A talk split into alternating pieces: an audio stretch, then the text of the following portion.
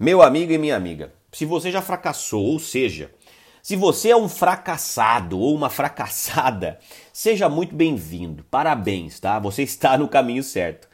Porque, pessoal, entenda uma coisa: é, dentro do processo para o sucesso, o fracasso está. Isso significa basicamente que é, o fracasso faz parte. E o fracasso ele pode estar te apontando, inclusive, o caminho certo, sim, porque só fracassa quem está em movimento.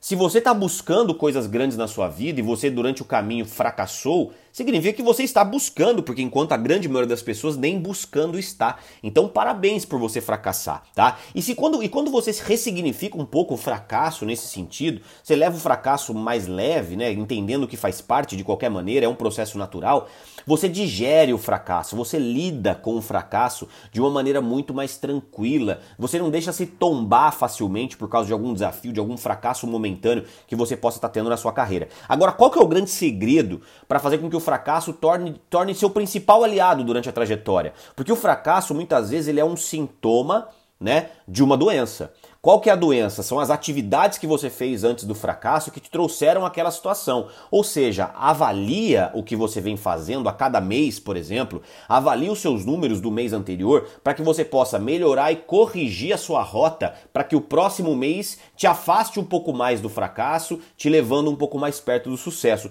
E assim você vai, mês a mês, por exemplo, reajustando a sua rota, aprendendo com os erros cometidos que te trouxeram o resultado fracasso para que você possa ir atrás do seu sucesso.